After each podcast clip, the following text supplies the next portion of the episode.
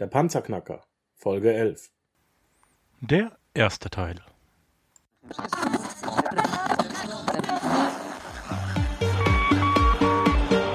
Hallo zusammen, ich bin Markus, willkommen beim Panzerknacker Podcast.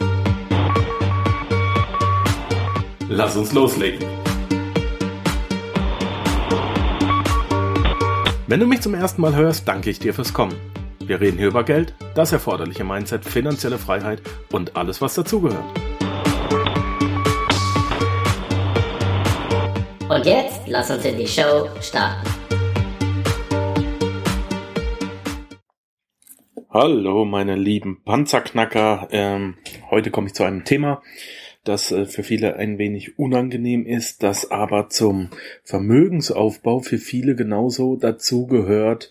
Ähm, ja, wie alles andere auch. Ähm, es geht heute um das Thema Schulden. Und ich kann aus Erfahrung sehr gut über das Thema Schulden und Schuldentilgung berichten, da ich ja, ich habe es ja am Anfang mal gesagt in einer meiner ersten Folgen, ähm, einer der größten Konsumjünger war, den man sich nur vorstellen konnte. Also äh, sprich, ich bin hingegangen, habe hab mit Geld, das ich nicht hatte, äh, Sachen gekauft, um Leute zu beeindrucken, die ich nicht mal mochte. Das hat so nicht funktioniert, das kann so nicht funktionieren ich bin mir sicher, dass viele von euch dieses Problem kennen. Ja, man ist im Mediamarkt und äh, ja, der ein oder andere Franken, der ein oder andere Euro ist in der Tasche und hinterher eben nicht mehr, denn diese Leute wissen sehr, sehr, sehr, sehr gut, wie man diesen Euro aus dieser Tasche rausbekommt. Ähm, jetzt geht's um, um Folgendes. Also in, in der heutigen Welt ist es fast nicht möglich, gerade auch als junger Mensch, ohne Schulden durchs Leben zu gehen. Man wird fast genötigt, oder was heißt fast? Man wird genötigt, Schulden zu machen, schlicht und ergreifend. Konsumschulden sind heute so schnell vorhanden, du wirst 18 und zwei Wochen später hast du um, ähm, deinen ersten Antrag für eine Kreditkarte im, im äh, Briefkasten. Es ist verlockend, eine Ratenkreditzahlung äh, aufzugeben. Äh, du, du brauchst einen Handyvertrag, weil es ist ja cool und so weiter. Ich erinnere mich, ich bin heute 39 Jahre alt. Ich erinnere mich, ich habe, ich bin zwei Wochen vor meinem 18. Geburtstag zu Hause ausgezogen, nur drei Straßen weiter, weil ich habe ja eine eigene Wohnung gebraucht. Ähm, boah, lass es mal acht Wochen gewesen sein, maximal acht Wochen. Dann stand hier der Staubsaugervertreter vor der Haustür und der hat mir, einem Lehrling, einen 850 D-Mark teuren Vorwerkstaubsauger, einen Kobold aufgeschwatzt, äh, für eine Einzimmerwohnung, boah, was hatte ich? 15 Quadratmeter? Es war, es, es, es war echt nicht groß. Es war ein Zimmer, da war eine Küchenzeile drin, es hat reingepasst ein Sofa, ein Tisch, ein Bett. Ich habe vorne einen kleinen, kleinen Schreibtisch mit Schrank stehen gehabt. Dann war das Zimmer voll. Dann konntest du raus in den Flur gehen, der wäre anderthalb Meter lang. Rechts war Rechts war ein kleines Badezimmer, hat nur eine Badewanne, ein Klo und ein Waschbecken reingepasst. Wirklich. Ich hatte, glaube ich, 180 D-Mark Miete damals und der Typ hat mir einen 850 Euro äh, D-Mark teuren Staubsauger aufge aufgequatscht. Wenn ich heute noch wüsste, wer das war, ja, mit dem würde ich mich jetzt äh, wirklich gern nochmal unterhalten. Die Jungs haben's drauf, das will ich sagen. Und äh, Deshalb wird uns auch von unseren Altvorderen, von unseren, äh, äh, ja, von jedem wird uns eingebläut, du musst deine Schulden tilgen. Tilgen, äh, kein, du darfst keine Schulden machen, Schulden müssen weg.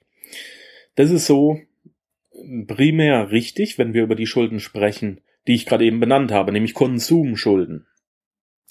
Es ist nicht richtig äh, im Allgemeinen. Es ist deshalb nicht richtig, denn es gibt gute Schulden und es gibt böse Schulden. Gute Schulden machen dich reich, böse Schulden machen dich arm. Konsumschulden sind böse Schulden. Ich mache dir ein Beispiel. Du kaufst dir heute ein Auto, sei es gebraucht, sei es neu, und dieses Auto macht in erster Linie mal eins, es bindet Kapital. Und in zweiter Linie meistens fremdes Kapital, also sprich nicht deines. Das hast du dir geliehen von der Bank, äh, von irgendeiner, meistens nicht deiner eigenen, denn äh, diese Autoverkäufer bieten ja auch gleich ihre eigenen Banklösungen an. Und jetzt steigst du, sagen wir, du kaufst ein neues Auto für 20.000 Euro. Jetzt steigst du in dieses Auto ein und in dem Moment, wo du das, äh, das allererste Mal einen Schlüssel rumdrehst, ist dieses Auto nur noch die Hälfte wert. Jetzt zahlst du dieses Auto, ich weiß nicht wie lang, fünf Jahre lang ab. Äh, und mit der letzten Rate ist das Auto nur noch ein Bruchteil dessen wert, was es am Anfang wert war. Und vom Prinzip her kannst du dir jetzt gleich wieder eine neue Karre kaufen. Schlechte Schulden. Du hast immer äh, die gleiche Tilgungsrate äh, für etwas, das, das, das gar nicht mehr so viel wert ist. Und, was noch dazu kommt, ein Auto generiert Folgekosten. Ja, es gibt der Investmentpunk Gerald Hörhan sagt ins, ich glaube, es ist sein Buch, äh, ich weiß nicht mehr, eins, eins seiner beiden Bücher, Gegengift oder der Investmentpunk. Ähm, er nennt zwei Gründe, warum Leute nicht äh, zu, zu Geld kommen, zu Vermögen kommen. Das eine ist ein selbstbewohntes Haus oder eine selbstbewohnte Wohnung, die man sich kauft, also Wohneigentum, in dem du selber drin wohnst. Punkt Nummer zwei sind die Autos. Man muss heute kein Auto mehr kaufen. Aber das ist aktuell heute nicht, nicht äh, Thema der Sendung. Darauf werde ich noch sehr genau zu sprechen kommen und werde auch erklären, äh, warum man sich kein Auto mehr kaufen sollte und wie man es besser macht. Ähm, ich werde es mir merken, ich werde ich, ich werd darauf zurückkommen. Ähm, Beispiel, du hast dir ein Auto gekauft, du zahlst Zinsen dafür, du zahlst es ab und wenn du es abbezahlt hast, ist es nichts mehr wert. Das zweite ist, du kaufst dir eine Wohnung. Du hast 20.000 Eigenkapital, du leist dir 80.000 dazu und kaufst dir eine Wohnung. Im Idealfall, du vermietest die, wohnst nicht selber drin. So, was passiert? Fremde Menschen, die da drin wohnen, der Mieter, zahlt dir deine Schulden ab, 80.000. Gleichzeitig gewinnt die Immobilie an Wert. Ja, sie wird ja über die Jahre teurer, denn du hast ja eine gute Lage gewählt. Und du hast noch ein passives Einkommen generiert, weil im Idealfall nimmst du mehr Miete ein pro Monat, als du ausgeben musst. Dieses Konzept werde ich noch ausführlich mit meinem lieben, lieben guten Freund äh, Alex Fischer besprechen. Äh, heute morgen, ja, morgen früh habe ich das Interview mit ihm. Er ist der absolute Fachmann. Das werde ich mit ihm klipp und klar durchgehen. Er ist so Millionär geworden, Multimillionär, Selfmade Multimillionär. Das funktioniert, das klappt. Ähm, an ihn kann man sich dann auch wenden. Ich wollte jetzt nur mit diesem Beispiel mal kurz aufzeigen, was ich meine. Es gibt gute Schulden, es gibt schlechte Schulden. Gute Schulden sind beispielsweise auch, wenn du sagst, ich mache eine Ausbildung, ich investiere in mein Wissen. Wenn du in dich selbst investierst, dann hast du mittel- bis langfristig immer was davon und wirst mehr Geld damit verdienen. Also, BAföG aufnehmen, scheiß drauf, machen. Der Kredit ist sehr, sehr, sehr günstig, ja. Äh, ein weiteres Beispiel für gute Schulden ist, äh, wir, wir haben hier in der Schweiz äh, eine Lösung gehabt. Ich glaube, aktuell ist die nicht mehr machbar. Die nehmen, glaube ich, keine Kunden mehr auf. Ähm, Wen es allerdings interessiert, der möge sich bei mir persönlich melden. Ich frage dann mal nach.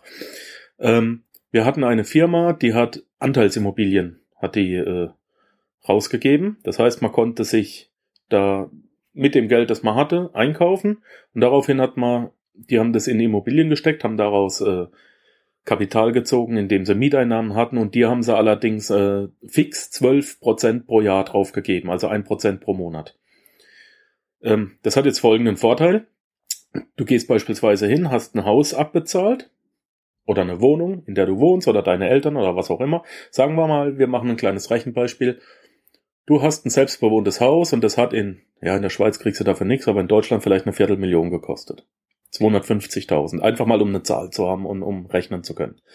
Jetzt nimmst du und, und wir sagen, du hast 200.000 oder deine Eltern oder wer auch immer hat 200.000 abbezahlt. Jetzt gehst du hin, gehst zur Bank und sagst, liebe Bank, aktuell haben wir sehr, sehr wenig ähm, Zinsen auf äh, die Hypothek, ich möchte die Hypothek aufstocken, wieder auf 250.000. So, jetzt kriegen die meisten von euch erstmal einen Schreck und sagen, der Panzerknacker spinnt. Ich sage euch gleich, dass das nicht so ist. Ähm, pass auf, du nimmst diese 200.000, jetzt musst du die ja in Immobilien stecken. Such dir eine vernünftige Anteilsimmobilienfirma. Wir hatten eine, die hat 12% pro Jahr bezahlt. Selbst zahlst du auf die 200.000, die du jetzt erhalten hast, nur was zahlst du? 0,5 bis 1,5 Prozent. Sagen wir mal 2 Prozent zahlst du pro Jahr. So. Und du machst den Vertrag mit der Bank. In 10 Jahren zahle ich euch das Geld zurück. Auf den Tag. Bis dahin zahle ich euch nur die Zinsen zurück. Jetzt gehst du zu der Anteilsimmobilienfirma und sagst, liebe Leute, ich habe 200.000 Euro, die stecke ich bei euch rein. Zu 12 Prozent. Ähm, die eine Hälfte der Zinsen zahlt ihr mir jährlich aus, die andere Hälfte der Zinsen ist thesaurierend, sprich ansteigend. Also, die werden reinvestiert. Das heißt, 6% von 200.000 kriegst du ausbezahlt, macht 12.000 pro Jahr. Und 6% von 200.000, also 12.000, werden thesauriert. Und darauf kriegst du wiederum neue Zinsen. 12%. Ähm, lange Rede, kurzer Sinn. Du kriegst jedes Jahr am 31.12. 12.000 Davon musst du an die Bank zahlen 4.000. Das heißt, du hast 8.000 in deiner eigenen Tasche. Zehn Jahre lang. Macht 80.000 Euro. Das zweite ist, am Ende dieser zehn Jahre kriegst du dein Investment 200.000 zurück plus die restlichen thesaurierten äh, Zinsen und Zinseszinsen. Ich habe es aktuell nicht ausgerechnet. Wir könnten jetzt eine kleine Zinseszinstabelle machen, aber ich kann dir versprechen, äh, aus früheren Rechenbeispielen, Du kommst auf ungefähr 180, 185.000 Euro zusätzlich, die ausbezahlt werden. Das heißt, du zahlst der Bank ihre 200.000 zurück. Die Zinsen hat sie ja auch die ganze Zeit gehabt. Und jetzt hast du die 8.000 von jedem Jahr mal 10 plus die 180.000, 185, die es ungefähr sind. Du kannst es gerne äh, persönlich ausrechnen, die du, ähm, die du so auch noch hattest. Dieses Prinzip ist das Warren Buffett Prinzip und es nennt sich OPM. Oscar Papa Mike. Other People's Money. Das macht, so, so, so macht Warren Buffett sein Geld. Er nimmt Geld von anderen Leuten und vermehrt es. Und das sind gute Schulden. Wir reden hier nicht über Risiko und ich bin's nicht wert, äh, ich traue mich nicht und so weiter. Das musst du alles selber wissen. Wir sind Investoren. Aber Kommen wir zurück zu den Schulden. Wenn du Konsumschulden hast, höre ich immer, immer wieder, ich kann nicht investieren, ich kann nicht Vermögen aufbauen, ich habe Schulden, ich muss erst meine Schulden bezahlen. Und wenn dann mit Mühe und Not, mit Glück etwas übrig bleibt, dann gehe ich hin und investiere. Das ist der falsche Weg. Mach das nicht. Äh, warum? Ich nenne dir ein Beispiel. Du hast 10.000 Euro Schulden und dafür zahlst du jedes Jahr 10%. Macht 1.000 Euro. Jetzt hast du diese 10.000 Euro auf der Hand und bist gewillt, diese Schulden zu tilgen. Was ist passiert? Du hast zwar keine Schulden mehr, aber du hast auch kein Vermögen.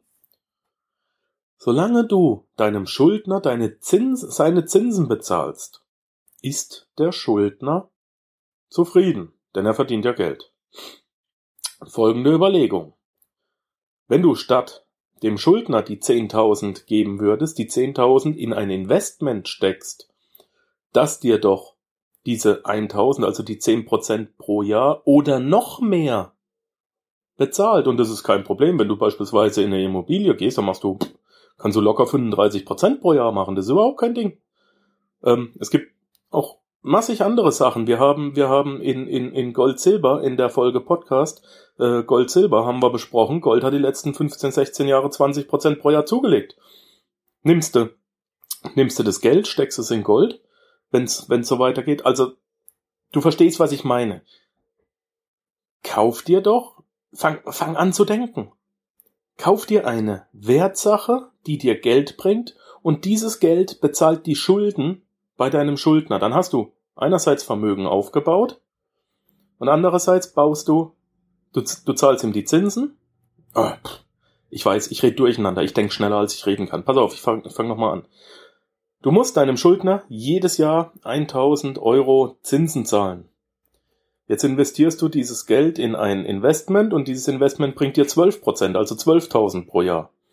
Jetzt gehst du hin und zahlst deinem Schuldner so langsam wie möglich die Schulden ab, aber die Zinsen komplett. Du nimmst also diese 12.000 Euro und gibst sie ihm. Du hast also äh, diese 1200 Euro und gibst sie ihm. Was ist passiert? Du hast 200 Euro getilgt in einem Jahr, hast aber die 1000 Euro Zinsen bezahlt. Er ist zufrieden. Ja? Ich bin ja auch Investor, ich gebe auch Kredite, Peer-to-Peer-Kredite, darüber machen wir auch noch eine eigene Folge. Ähm, und ich investiere beispielsweise nie in Kredite, die weniger als 36 Monate gehen. Weil dann habe ich einfach nicht so viel Zinsen. Wenn ich Geld rausgegeben habe, ich will das nicht zurück. Ich will dauerhaft, ich will einen dauerhaften Geldstrom aktivieren, passives Einkommen. Ich will das Geld nicht mehr zurückhaben. Ich habe ich hab, ich hab ja Arbeit investiert, ums loszuwerden. Ja? Wenn du von mir Geld haben willst, dann finde ich es besser, wenn du es fünf oder sieben Jahre behältst, als wenn du mir es nach zwölf Monaten zurückgibst. Das ist aber die Denkweise der Schuldner. Die Schuldner denken, oh, ich muss meine, meine Sachen schnell zurückzahlen, dann ist der andere zufrieden. Ich persönlich bin's nicht. Ich will ja möglichst lange Zinsen kriegen. So. Trotzdem musst du schauen, dass du deine Konsumschulden runterkriegst. Ähm, erster Schritt, mach eine ehrliche Bestandsaufnahme. Find erstmal raus, wie viel Schulden du hast und jetzt bringt's überhaupt nichts. Und das machen viele und ich hab's doch auch gemacht. Vogelstrauß-Taktik, Kopf in den Sand und ich ignoriere es. Ich mache einen Briefkasten nicht mehr auf, ich lasse Post ungeöffnet, ich melde mich bei den Schuldnern nicht, ich sitze es aus, ich melde mich nicht, äh, ich verschließ die Augen vorm Problem. Vergiss den Scheiß. Zinsen laufen weiter, denen ist das komplett egal. Ja, es bringt auch nichts mit mit äh, zu fluchen und die scheiß Firma hat mich entlassen, die blöde, jetzt hätte ich fast gesagt, blöde Kuh. Ähm, meine Frau hat die Scheidung gewollt, sie ist schuld, äh, der Kreditvermittler ist schuld, der Versicherungsvertreter hat mir es aufgeschwatzt, hör auf damit, du bist ein mündiger, ein denkender, erwachsener Mensch und du bist schließlich komplett alleine dafür verantwortlich, was du tust und was du machst. Und wenn du dir schon eingestehst, du hast dir was aufschwatzen lassen und du tust nichts dagegen, dass das beim nächsten Mal nicht mehr passiert, auch dann bist du weiterhin schuld. Der Einzige, der an der Situation schuld ist, bist du. Aber, gute Nachricht, du bist auch der Einzige, der dich da, der sich da wieder rausholen kann. Ja? Hör auf, auf Arbeitslosigkeit, auf Krankheit, auf Scheidung, auf Versicherungsvertreter, Anlageberater, Autoverkäufer, Kreditvermittler zu schimpfen. Nein! Du hast mit den Leuten gesprochen, du hast die Unterschrift runtergesetzt, du bist schuld. Mach's einfach beim nächsten Mal besser. Ja. Ähm, das erste ist ehrliche Bestandsaufnahme. Wenn du das gemacht hast, zweiter Schritt, erziele mehr Einnahmen. Wie man das macht, komme ich gleich drauf. Dritter Schritt, reduziere deine Ausgaben. Und ich höre, hm, und ich höre schon wieder, die Leute, ja, pf, ich hab da schon geguckt, ich kann nichts mehr sparen. Also bei mir ist da nichts mehr drin, ich lebe ja schon so sparsam, sagte er und zog an seiner Zigarette. Ging los und kaufte sich bei Starbucks seinen täglichen Kaffee. Ja, du weißt, was ich meine. Wenn jemand von außen draufschaut auf die Ausgaben, sieht er Einsparpotenzial. Wenn du nicht weiterkommst mit dem Einsparpotenzial, lass jemand draufschauen, der vielleicht eine andere Sichtweise hat und der auch ein bisschen mehr Ahnung hat. Beispiel. Wir haben ein richtig geiles Interview mit Niklas Elzer gemacht. Eins, zwei, drei beitragsfrei. Du hast Versicherung? Cool. Hör dir das Interview mit Niklas an. Meld dich bei Niklas. Ich habe die ganzen Links drunter geschrieben und sieh zu, dass er dir hilft, beitragsfrei zu werden. Dann sparst du beispielsweise schon mal deine ganzen Versicherungssummen. Pro Jahr. Dieses Geld hast du nun wieder übrig, um Schulden zu tilgen. Aber da, dazu kommen wir gleich. Erster Schritt Bestandsaufnahme, zweiter Schritt Einnahmen erhöhen, dritter Schritt Ausgaben reduzieren, vierter Schritt und letzter Schritt neue Konditionen mit den Gläubigern aushandeln. Und jetzt ist wichtig, ähm, Machen wir eins nach dem anderen. Die Bestandsaufnahme. Ich werde mal schauen, ob ich es hinkriege. Ich, ich werde mal schauen, ob ich es hinkriege zwischen Aufnahme dieses Podcasts und, und ähm, Senden dieses Podcasts, ob ich dir eine Excel-Datei machen kann als Vorlage. Die kannst du dann hier in den Show Notes äh, auf, äh, auf der Webseite unter, unter äh, unterm Podcast kannst du dann draufklicken und kannst dir die Excel-Vorlage runterladen, dann hast du es nicht so schwer. Es ist, muss nicht viel sein, äh, was diese, was diese Vorlage kann, aber ich, ich werde mal schauen, dass ich sie dir erstelle. So, wenn du das hast, füll das aus. Füll das wirklich ehrlich aus. Verarsch dich nicht selbst, denn du kannst keinen anderen verarschen. Ja? Und hör auf mit Schuldzuweisung, hör auf mit Selbstmitleid, hör auf mit Verdrängen und sprich mit den Leuten. Kassensturz. Welche Einnahmen hast du? Hast du Zinsen, hast du Mieteinnahmen, hast du Wohngeld, kriegst du Erziehungsgeld, Kindergeld, Unterhalt, Sozialhilfe, hast du ein Arbeitseinkommen, Nebenjob, Rente, Pension? Egal was. Aufschreiben. Jeder einzelne Pfennig, der pro Jahr reinkommt. Ach, ganz wichtig. Du schreibst es bitte nicht pro Monat auf, wir machen das professionell. Du machst es bitte pro Jahr. Warum? Der 13. Monat, dein Weihnachtsgeld, oder der 14. das Urlaubsgeld, das manche ja noch bezahlen, hier in der Schweiz ist es noch durchaus üblich, das wird sonst nirgendwo auftauchen. Ja? Schreib auf, wie viel du hast. Und rechts nebendran schreibst du dann drauf, was geht raus. Habe ich Sparverträge, habe ich Kontogebühren, habe ich die GEZ, vergiss mal die GEZ nicht. Welche Abonnement, ab, welche Abos habe ich? Kaufe ich Zeitschriften oder was? Welche Mitgliedsbeiträge? Versicherungen. Was kostet mich mein Auto pro Monat? Viele wissen nicht, was ihr Auto kostet. Ähm, nicht pro Monat, pro Jahr. Äh, warum? Weil sie kein Haushaltsbuch führen und weil sie sich einfach nicht aufschreiben, wie viel pro Monat an äh, Benzin sie überhaupt da reinstecken. Ja, du hast Abnutzung von Reifen, du musst auch mal ein Öl nachfüllen, du hast Kühlflüssigkeit und so weiter. Schreib mal auf, was die Karre pro Jahr kostet, da fällst du aber rückwärts vom Stuhl. Telefonkosten, Handykosten, Unterhalt. Du bist ja geschieden, deswegen hast du ja die Schulden, hast ja vorhin geschimpft auf die böse Frau. Ähm, welche Nebenkosten hast du fürs Haus? Wie hoch ist deine Miete? Hast du Hobbys? Hm, ja, weiß nicht. Musst du dir zweimal im Jahr eine neue Angel kaufen, ein Segelflugzeug, was auch immer. So. Ich weiß, es ist unbequem, ich weiß, es kann dauern, nimm dir dafür ruhig zwei Wochen Zeit. Das ist stundenlange Arbeit hol Dokumente raus.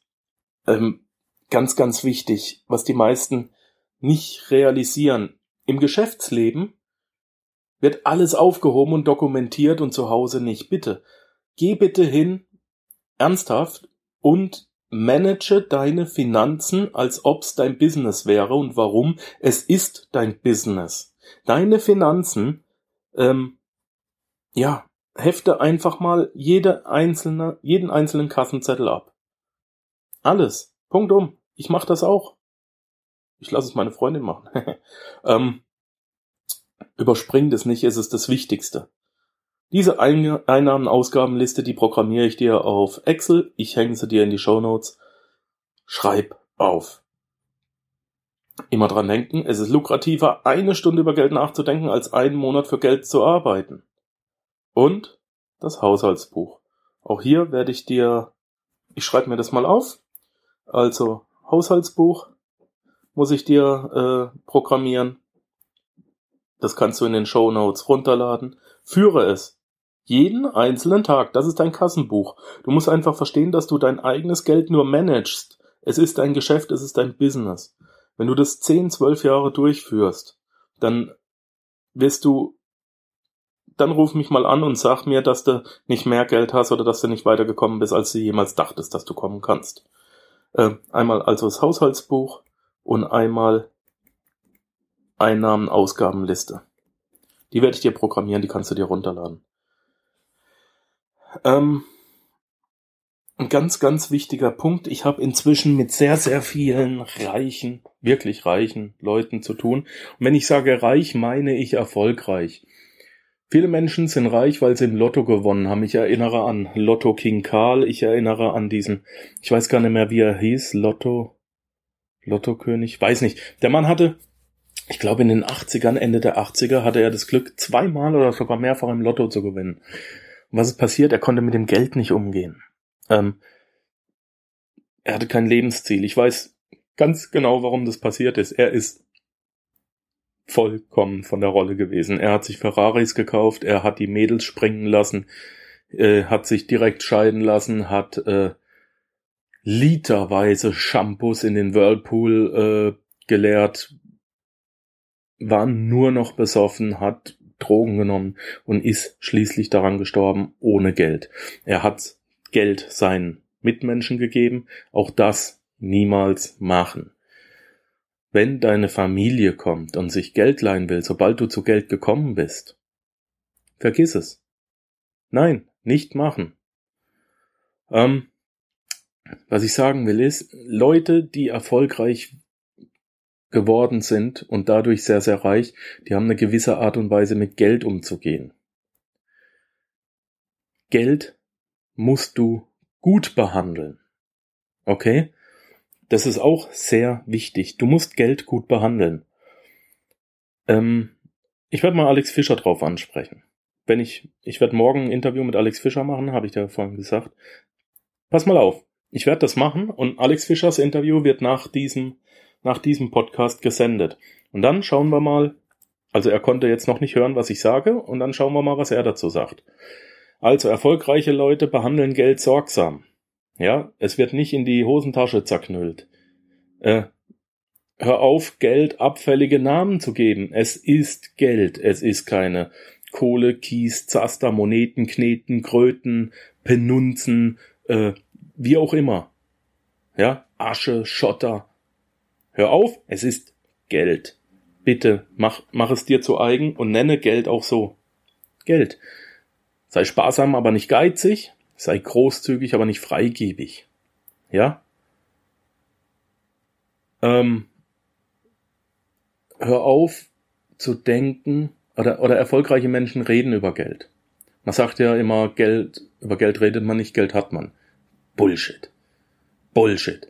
Erfolgreiche Menschen machen nichts anderes den ganzen Tag, als über Geld zu reden. Warum? Zwei erfolgreiche reden miteinander und daraus, daraus ergeben sich Symbiosen. Ich bin in so vielen Facebook-Gruppen drin, wo ich nur mit diesen Leuten zusammenarbeite und wir machen nichts anderes, als über Geld zu reden und über, über äh, Investitionsprojekte, über äh, Möglichkeiten, weiteres Geld äh, zu verdienen. Und nur weil man sagt ja immer, die Zielgruppe kennt sich selbst und nur weil wir über Geld reden und gegenseitig merken, hey, der andere hat auch eine Ahnung, nur deshalb habe ich auch die Kontakte und diese tollen Leute, mit denen ich die ganzen Interviews führen kann. Wo soll das denn sonst herkommen? Ja, man redet über Geld. Wichtig, diese Leute werden nicht vom Geld beherrscht, also sie rennen nicht dem Geld hinterher, sondern sie beherrschen das Geld. Und was noch wichtig ist, das ist ja Sinn und Zweck dieses Podcasts. Sie arbeiten nicht für Geld, sondern lassen Geld für sich arbeiten. Hör auf, zu versuchen, Zeit gegen Geld zu tauschen. Ja? Anbei, ein kleiner Buchtipp von mir. Äh, das Ding gibt's jetzt aktuell für 3,13 Euro bei Amazon. Ich hab's mir gekauft. Äh, das Geldgeheimnis von Kurt Tepperwein. Da kannst du drin lesen, wie man mit Geld umgeht und äh, da sind auch Übungen drin. Das ist übrigens jetzt keine Ausgabe, sondern ein Investment. Ich mache dir den Link in die Show Notes, okay? So. Bestandsaufnahme haben wir soweit abgeschlossen. Wenn du die Bestand Bestandsaufnahme fertig hast, geht's zum nächsten Schritt. Wir müssen, ich nehme mal einen Schluck Kaffee. Warum? Es ist keine Radioshow, ich kann Kaffee trinken, wenn ich Podcast mache. Geil. Mmh. Ist das ein guter Kaffee? Wenn ihr auch einen guten Kaffee haben wollt, müsst ihr vorbeikommen. Einkommen erhöhen. So. Wenn du Schulden hast und das Einkommen schlecht ausreicht, man sagt ja immer, warum ist am Ende des Geldes immer noch so viel Monat übrig. Ich kenn's doch, ich hab's doch jahrelang praktiziert. Ähm, ja, da hast du drei Möglichkeiten. Einnahmen erhöhen, Ausgaben senken oder, was ich am intelligentesten finde, ich habe es eingangs gesagt, mach beides. Parallel, mach beides gleichzeitig. Erhöhe, äh, ja, erhöhe deine Einnahmen und senke dabei deine Ausgaben. Und die Differenz, die jetzt übrig bleibt, mit der Differenz baust du dein Vermögen auf. Ich nenne dir ein Beispiel, von wegen es geht nicht. Meine Freundin, die Melanie und ich, wir sind seit nicht ganz 15 Jahren zusammen. Also, es ist nicht mehr meine Freundin, meine Lebensgefährtin, ja. Die wird das jetzt auch wahrscheinlich hören. ähm, Mäuschen, ich liebe dich. ähm, wir sind vor einem Jahr umgezogen. Und zwar von einer Fünfzimmerwohnung in ein Siebenzimmerhaus. Mit riesem Garten, mit großer Scheune, mit Vorraum, mit Dachboden, mit Keller. Alles drum und dran, Riesenfläche. Aber das Geile an der Aktion ist, wir haben unsere Mietkosten um ein Drittel gesenkt. Ich plaudere aus dem Nähkästchen. Hier in der Schweiz, lasst euch nicht von den Zahlen erschrecken. Hier in der Schweiz verdient man mehr, aber hat auch höhere Ausgaben. Ich hatte vorher knapp 2000 Franken Miet, Mietkosten, also ich musste 2000 Franken Miete bezahlen. Jetzt zahlen wir nur knapp 1300 Franken Miete. 700 Franken pro Monat. Das macht 8200 Franken Einsparungen pro Jahr. Das sind 7.500 Euro geschätzt. Warte, ich rechne kurz aus. Ich bin ja, ich bin ja hier bei mir zu Hause am PC. 8200 durch 1,1. 7450 Euro spare ich pro Jahr. Damit kann man einiges an Gold kaufen, an Silber. Damit kann man einiges machen. Auf zehn Jahre sind es 75.000 Franken. Und jetzt geht's eben darum, wenn du, ähm, wenn du sagst, du sparst, es gibt nur eine einzige, es gibt nur eine einzige Situation, wann du Geld sparst. Ähm, Nämlich dann, wenn hinterher auf deinem Sparkonto mehr Geld drauf ist als vorher. Das ist die einzige Situation, die es gibt, wann du Geld gespart hast. Ja, meine Lieben, das war's auch schon mit dem ersten Teil zum Thema Schulden, aber gleich morgen kommt die zweite Folge dran und da geht's weiter genauso intensiv wie die erste Folge. Danke, dass du den Panzerknacker Podcast mit Markus Habermehl gehört hast. Wenn dir der heutige Input gefallen hat, dann freue ich mich, wenn du unsere Webseite an deine Freunde und Familie weiterempfiehlst. Vergiss bitte auch nicht, das Archiv auf meiner Webseite unter www.panzerknacker-podcast.com nach älteren Episoden zu checken. Dies ist eine Markus Habermill Production. Bitte besuche mich auch nächste Woche wieder für eine weitere Folge vom Panzerknacker Podcast.